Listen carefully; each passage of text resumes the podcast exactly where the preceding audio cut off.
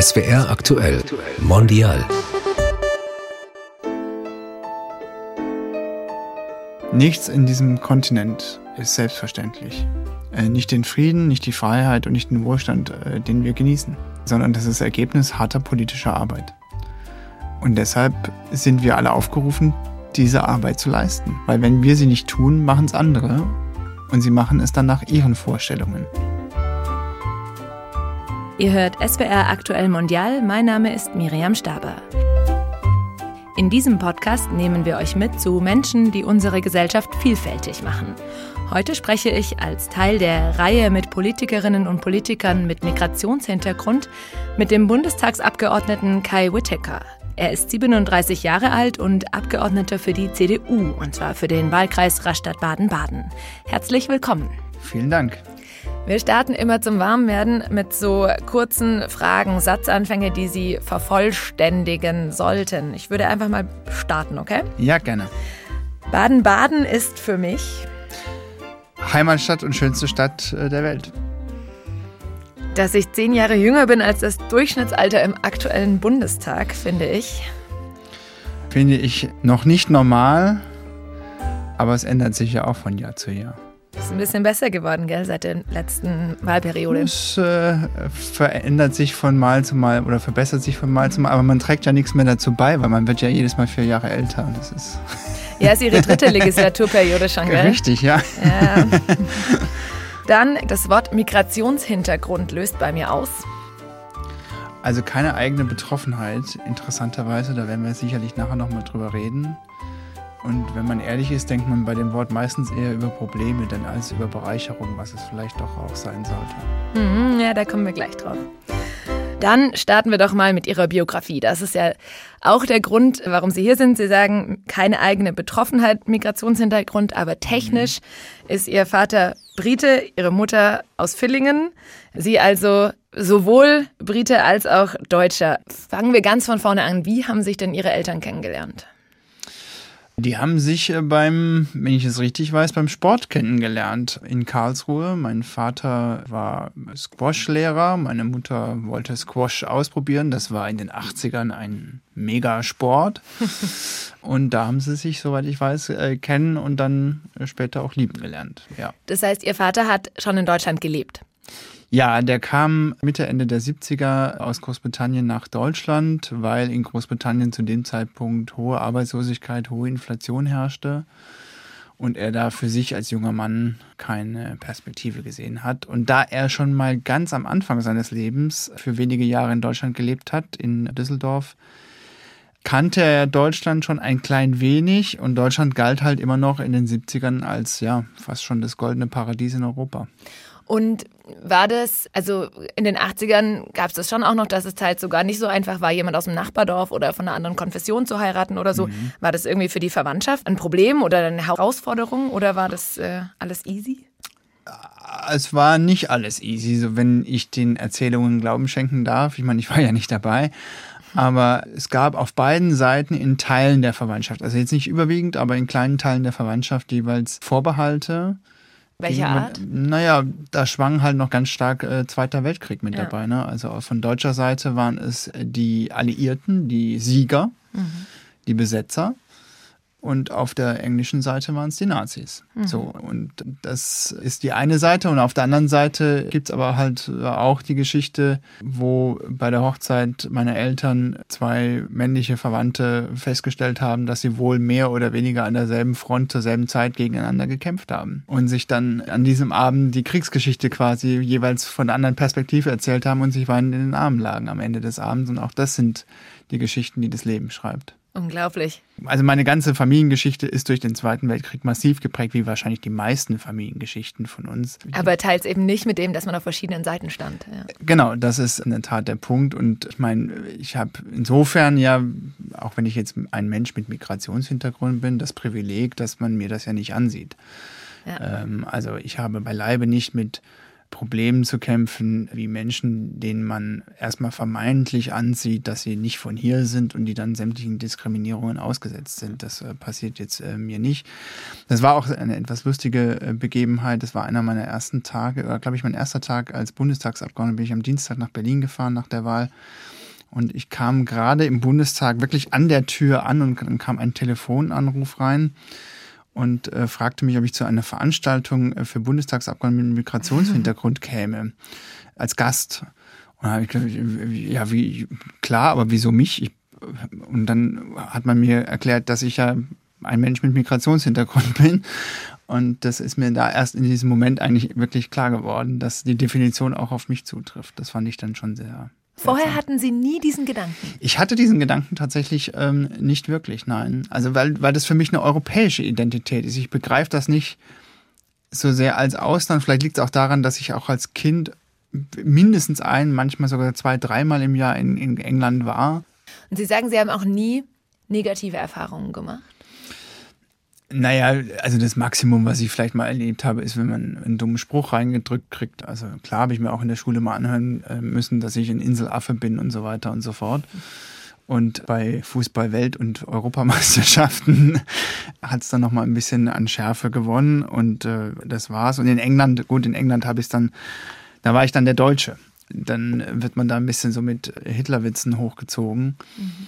Aber das ist es dann auch schon. Nur würde ich sagen, das empfinde ich beileibe nicht als so dramatisch im Vergleich zu dem, was andere Menschen mhm. äh, aushalten müssen. Wir reden ja dann oft von davon, dass Leute aufgrund ihres Namens oder Aussehens keine Wohnung kriegen ja. oder dass sie keinen Job kriegen oder schlechter bezahlt werden und so weiter. Das sind alles Dinge, die habe ich so äh, mhm. nicht erlebt. Könnte man sagen, dass Sie sogar Vorteile hatten dadurch? Zum Beispiel Konnten Sie wahrscheinlich besser Englisch in der Schule als Ihre Mitschülerinnen und Mitschüler? Ja, ein, vielleicht ein bisschen. Also Sprache mag vielleicht ein bisschen das, der, der, Vorteil gewesen sein, wobei meine Englischlehrerin mit meinen Übersetzungen auch nie einverstanden war. Aber haben Sie nicht äh, zu Hause Englisch gesprochen? Nicht so viel, nein, nicht wirklich, weil mein Vater tatsächlich die Haltung vertreten hat: In Deutschland äh, sprechen wir Deutsch. Das hat er aber auch gemacht, weil er selber sein Deutsch äh, verbessern wollte. Und insofern bin ich nicht ganz bilingual aufgewachsen. Aber ich bin deutlich früher mit Englisch in Kontakt gekommen als, als sicherlich die meisten Mitschülerinnen und Mitschüler von mir. Mhm. Jetzt gibt es ja auch noch andere Punkte, wie Sie sagen, die damit zusammenhängen. Diskriminierung auf der einen Seite oder Vorteile auf der anderen mhm. Seite. Also mit dem Polnischen oder mit dem Türkischen gehen eben auch Stereotype einher oder Diskriminierungen und so weiter. Mhm. Und das ist ja tatsächlich mit Großbritannien nicht der Fall gewesen, oder? Also zumindest so weit war es schon weg vom Krieg, dass das nicht mehr der Fall war. Also es begrenzt sich auf schlechte Essen und schlechte Zähne, aber das ist es dann eigentlich auch schon, ja. Und ich gebe zu, wenn man einen Maßriegel frittiert, dann ist es vielleicht nicht die ganz hohe Kochkunst, aber schmeckt halt trotzdem unfassbar gut. Das heißt, Sie würden sagen, keine negativen ähm, Erfahrungen durch Ihren technischen Migrationshintergrund, aber jetzt auch nicht so viele positive Erfahrungen. Oder man könnte sagen, eigentlich haben Sie vielleicht noch ein Asset dazu, das andere Leute nicht haben. Also es hat mir die Möglichkeit gegeben, vielleicht etwas meinen Horizont weiter zu fassen, als das andere Menschen vielleicht können, weil ich eben immer ja noch mit einem weiteren Bein in einem anderen Land gelebt habe oder eine Identität zumindest habe. Und ich ja auch während meines Studiums ganz bewusst die vier Jahre genommen habe, um in Großbritannien zu studieren, um einfach zu, für mich auch herauszufinden, ob ich nicht vielleicht lieber da leben möchte. Und äh, das ist natürlich ein Geschenk, ähm, das haben nicht so viele Menschen, dass man in ein anderes Land gehen kann, was einem aber nicht fremd ist. Mhm. Und wo man vielleicht noch sogar eine Verwandtschaft hat, die sich um einen kümmern kann wenn es mal ein bisschen brenzlig wird. Und das ist sicherlich ein, ein, Vorteil, den jeder Mensch, der zwei Identitäten hat oder mehr sogar, äh, erstmal mitbringt und die, die man auch feiern sollte. Also das äh, finde ich und gehört schon dazu, dass auch das auch ausleben kann, so schwer es sicherlich auch manchmal ist, ja, je nachdem, was für ein zweites Land es ist. Und dann sind Sie ja tatsächlich zum Studium wieder dahin zurück. Es hat Sie schon beschäftigt irgendwie, diese Herkunft, oder? Also Sie sagen, Sie haben sich auch überlegt, ob Sie da leben wollen? Ja, es hat mich beschäftigt, weil in den äh, in Nullerjahren war ja Deutschland in Europa wirtschaftlich der kranke Mann. hohe Arbeitslosigkeit und irgendwie war nicht so richtig klar, ob das Land äh, wieder auf die Beine kommt und so. Und Großbritannien war Cool Britannia. Ja, mhm. war da ging es äh, wirtschaftlich aufwärts und damals. Aber da waren Sie ja 19, da haben Sie sich schon darüber Gedanken gemacht. Naja, das, naja, also ich habe mir jetzt nicht vielleicht über die wirtschaftlichen Perspektiven eines Landes in den nächsten 30 Jahren Gedanken gemacht, aber vom, vom Lebensgefühl her war Großbritannien cool und Deutschland war irgendwie mhm. ein bisschen, wie gesagt, kranker Mann in Europa. Mhm. Und da habe ich mir dann schon überlegt, ähm, macht es nicht vielleicht doch mehr Sinn, in, in Großbritannien zu leben? Und dann habe ich gedacht, jetzt probierst du es einfach mal aus im Studium. Und äh, irgendwann habe ich dann doch die Entscheidung getroffen, wieder nach Deutschland zurückzukehren. Mhm. Und wie, wie darf ich mir das kulturell vorstellen? Haben Sie Mars frittiert zu Hause auch in Deutschland? Oder wie haben Sie ja, Musik gehört von dort? Und das, wie war das dann auch in Ihrer Studienzeit? Ja, ja wie immer, die Dinge, die einem dort schmecken, schmecken ja zu Hause nie. Insofern mache ich das wirklich nur in, in Großbritannien. Ich habe eigentlich so wahnsinnig viele habe ich da jetzt nicht kulturell übernommen. Das jetzt also ja Ihr Vater hat nicht mit Ihnen, ich weiß nicht, seine Musik gehört oder, oder so? Nein, also er, sein Musikgeschmack ist tatsächlich nicht so ganz meiner. Da habe ich mir äh, nicht so wahnsinnig viel abgeguckt. Das Einzige, was ich damals wahnsinnig toll fand, war ähm, das ähm, äh, Morning äh, Radio dort, also die, die Dottinger Morning Show. Das war damals BBC One, Radio One mit Chris Moyles. Und äh, der hat äh, immer die Show begonnen, ziemlich exakt, wenn ich meinen Wecker gestellt habe. Und das war dann für mich über Jahre lang dieses Prozedere, mit ihm wach zu werden. Und er hat, das ist eine ganz andere Art und Weise, Radio morgens auch zu machen. Die kennen wir so in Deutschland tatsächlich nicht. Das sind ja die Briten ein bisschen experimenteller, würde ich das vielleicht nennen. Ja, das ist schon echt nochmal eine, eine, Hausnummer, die ich manchmal hier in Deutschland äh, vermisst habe, so am Anfang. Mittlerweile habe ich jetzt auch keine Zeit mehr, um sowas mhm. zu gucken. Für alle, die Chris Moyles nicht kennen, er ist ein wirklich super erfolgreicher, aber auch nicht ganz unumstrittener Moderator. Es gab immer wieder Kontroversen um ihn, darunter auch Sexismus- und Homophobievorwürfe. Diese britische Art, Radio zu machen, von der Kai Whittaker spricht, kann man vielleicht tatsächlich als ziemlich experimentell und ausprobierfreudig beschreiben. Da geht es ganz viel um die Persönlichkeit der Moderatoren, ganz viel um Interaktionen mit den Hörerinnen und Hörern. Und Chris Moyles wird wirklich von sehr vielen als begnadeter Entertainer gesehen. Aber ansonsten würden Sie sagen, kulturell sind Sie Deutscher. Britische Traditionen hat Ihr Vater nicht so nicht so an Sie ah, weitergegeben. Naja, gut, also so ein paar, äh, also was heißt britische Traditionen, aber wir haben, äh, bin ich überlegen, wir haben gerne auch mal äh, mit meiner Familie Weihnachten in England verbracht. Das wird ja ein bisschen anders gefeiert als hier. Wie wird Weihnachten in England gefeiert? Naja, da geht man am 24. zwar abends auch in die Kirche wie bei uns, wenn man das möchte, aber danach geht man in den Pub. Und, äh, also weniger familiär. Kippt, kippt, ja, da geht schon die ganze Familie mit.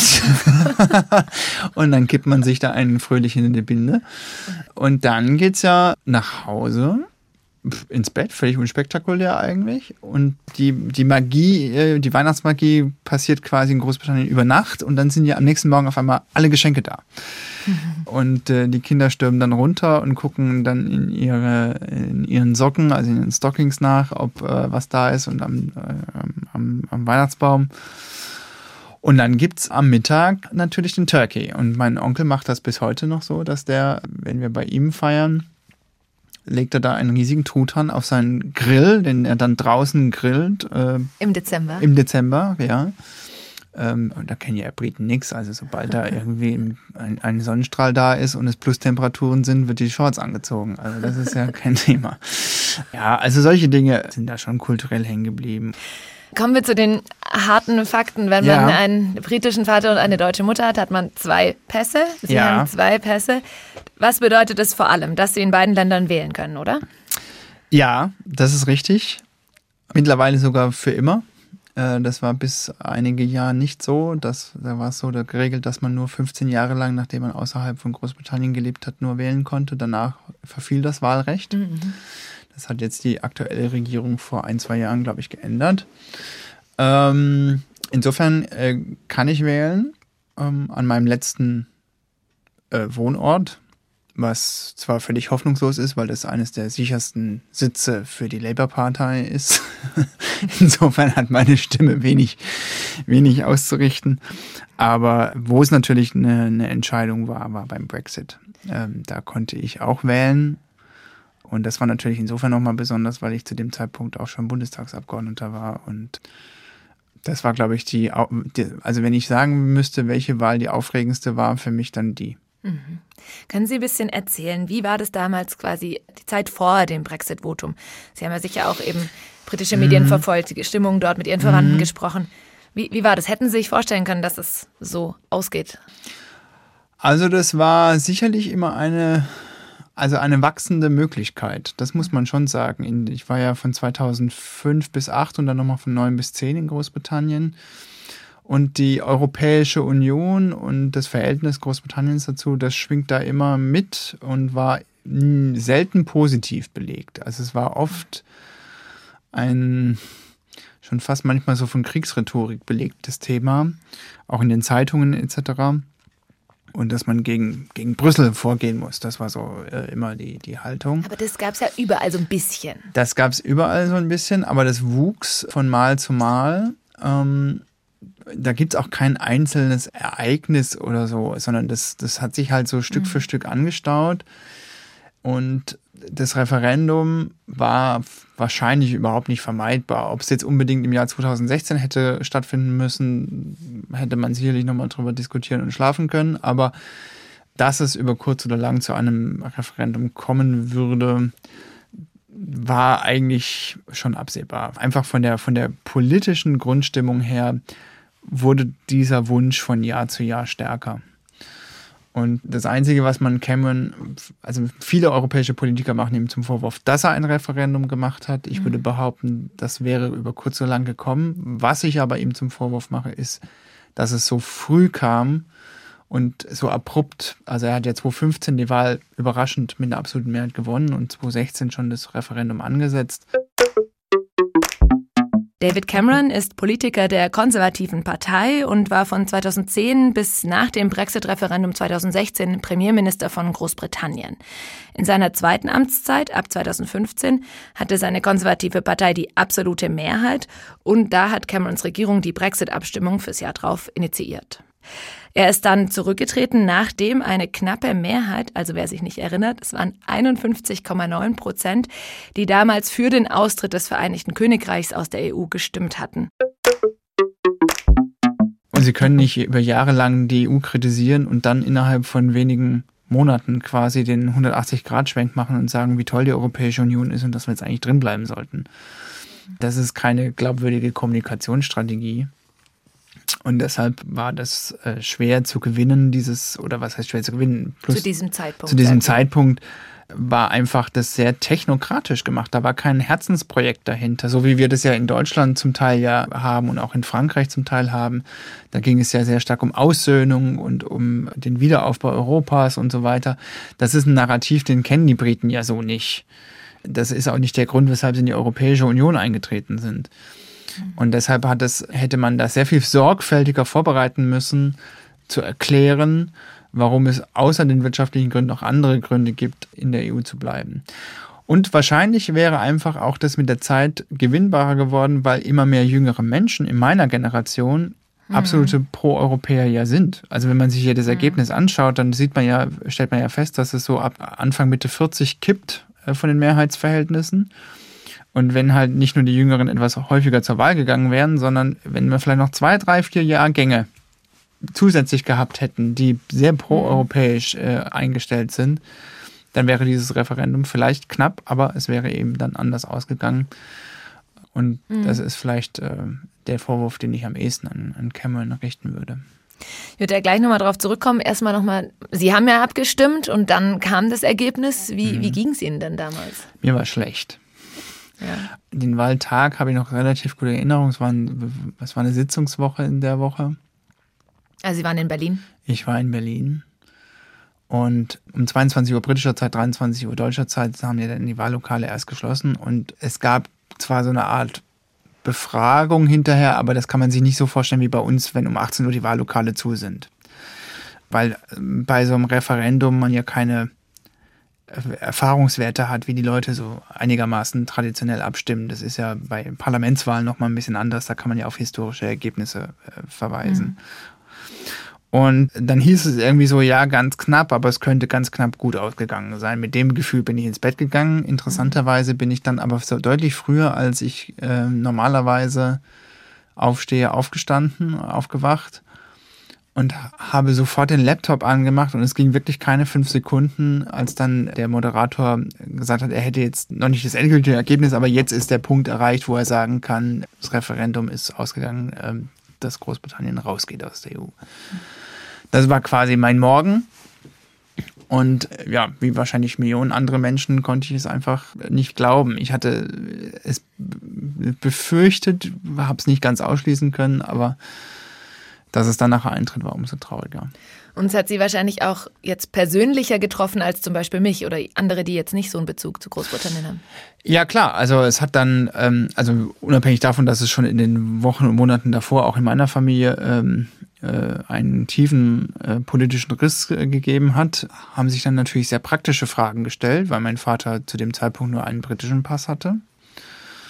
Und dann natürlich schon die Frage ist, wie gestaltet sich das jetzt dann mit dem Aufenthaltsrecht? Wird er bleiben können oder äh, unter welchen Bedingungen kann er bleiben? Das waren so die Fragen, die sich dann gestellt haben. Ja.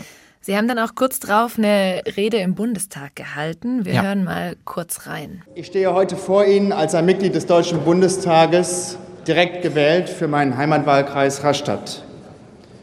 Ich stehe heute aber auch vor Ihnen als ein Bürger des Vereinigten Königreiches von Großbritannien und Nordirland, der am vergangenen Donnerstag für den Verbleib in der Europäischen Union gestimmt hat.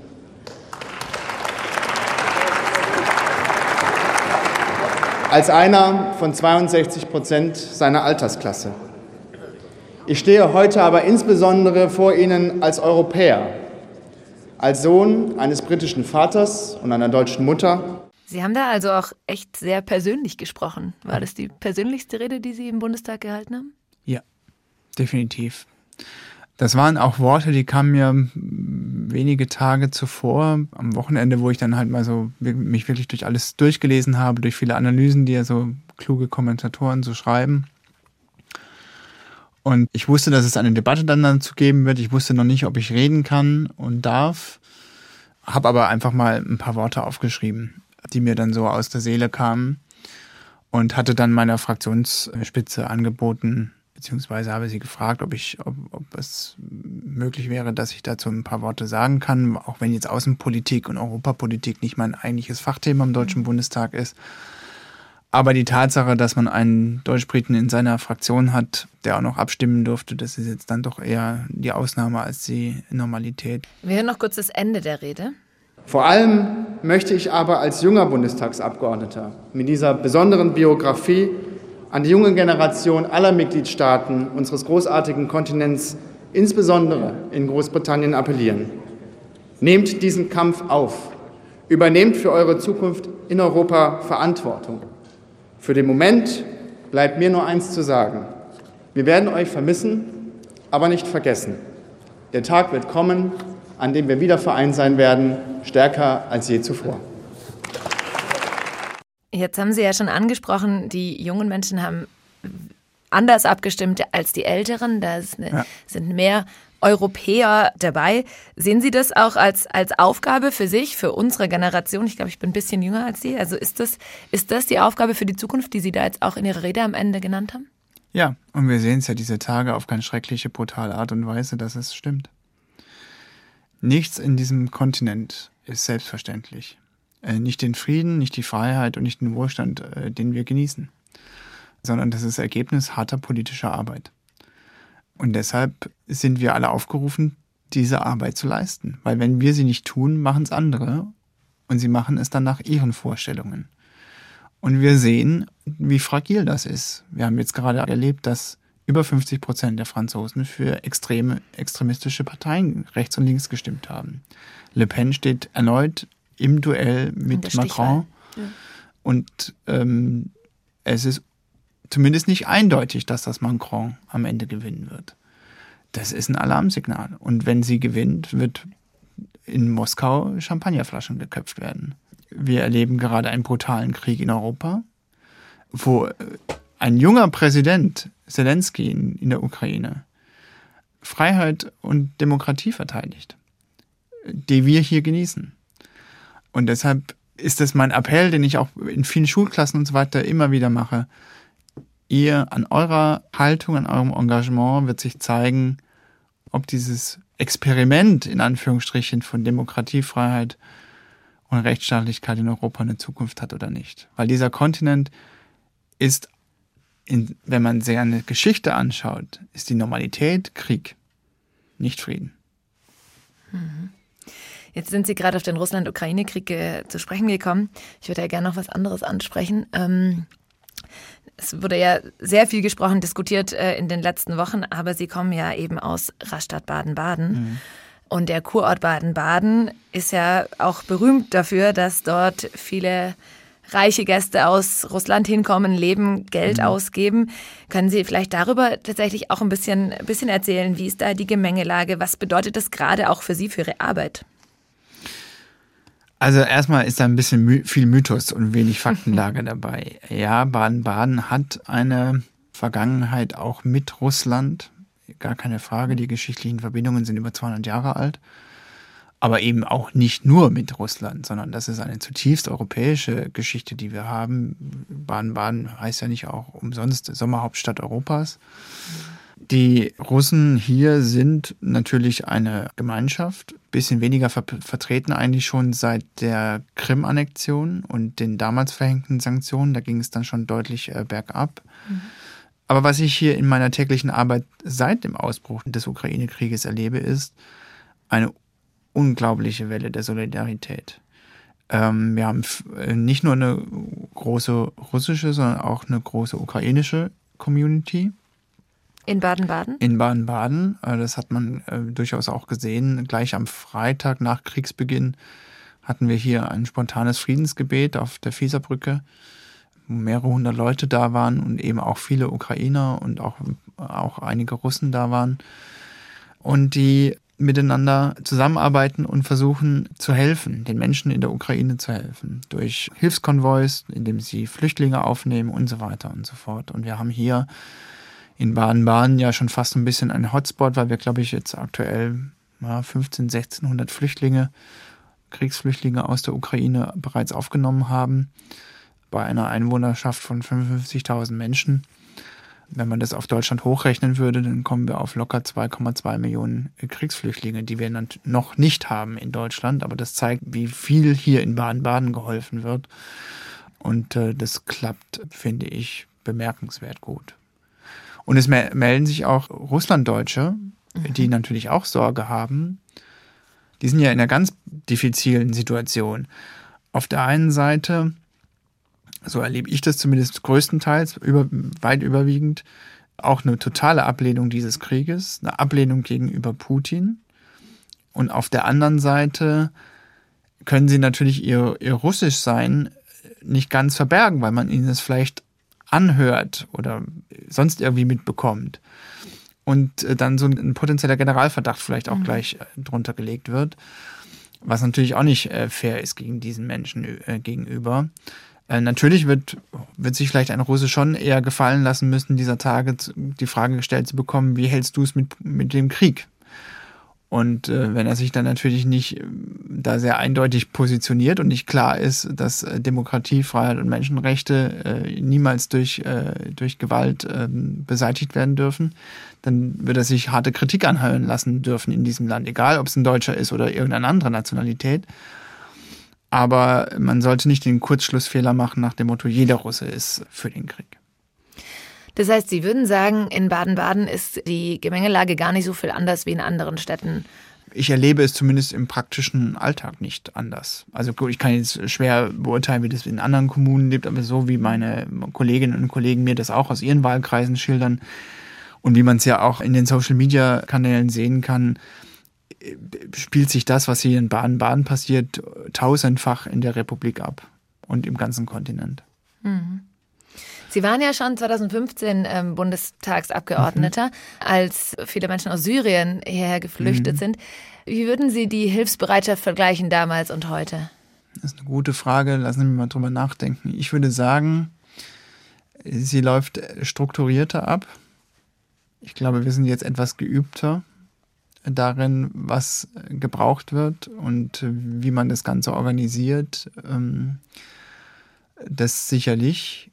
Wie lange jetzt, wir haben jetzt natürlich auch wieder eine Stimmung, wo wir natürlich den Ukrainerinnen und Ukrainern helfen und ich finde das auch absolut richtig. Ich bin gespannt, wie lange das tatsächlich auch anhält, weil wir natürlich hier über ganz andere Dimensionen reden. Also dagegen war Syrien schon fast, würde ich sagen, ein Nasenwasser dagegen. Weil wir haben jetzt über vier Millionen Flüchtlinge bereits, die aus der Ukraine in die Europäische Union gekommen sind. Innerhalb von, was haben wir jetzt, sechs, sieben, acht Wochen. Das sind Dimensionen, die hatten wir im Syrienkrieg kein einziges Mal in der Variante.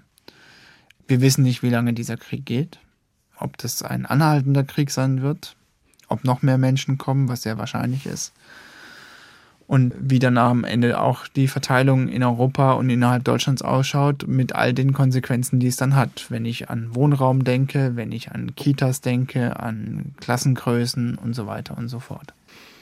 Ja, wir sind, wir sind halt auch näher an der Ukraine. Viele mhm. Syrerinnen und Syrer sind ja in die umliegenden Länder geflohen. so ist es. Jordanien, in der Türkei und ja. so weiter, genau. Und äh, die haben wir hier gar nie mitgekriegt. Und mhm. an der Ukraine sind wir aber so nah dran, dass natürlich mehr ja. Menschen hier hierher kommen. Ja? ja, und die Polen sogar noch mehr. Also ich war jetzt einmal an der, an der Grenze dort. Ähm, die Bilder, die man, die ich da gesehen habe und viele andere Kollegen auch äh, ähnliche Erfahrungen gemacht haben. Das sind herzzerreißende Bilder und das sind ähm, unglaubliche Menschenmassen, die da sich ähm, in Bewegung gesetzt haben, um vor Putin zu fliehen. Aber wir schaffen das doch, oder? Das ist eine Haltung, die ich teile, ja. Ich glaube schon, dass dieser große Kontinent das kann. Wir sind der, eine der reichsten Regionen dieser Welt. Wir sind eine der stärksten, wir könnten eine der stärksten Regionen dieser Welt sein, wenn wir uns mal ein bisschen einig sind. Das haben wir jetzt die letzten Wochen ja auch größtenteils bewiesen. Mhm. Und auf einmal sieht man, was alles bewegt werden kann in diesem Kontinent. Und ich finde, dass man mit dieser Attitüde schon in der Politik auch sein sollte, dass man das schafft, egal was da an Problemen das Schicksal einen vor die Füße wirft. Das ist doch ein schönes Schlusswort. Dann vielen Dank, dass Sie da waren.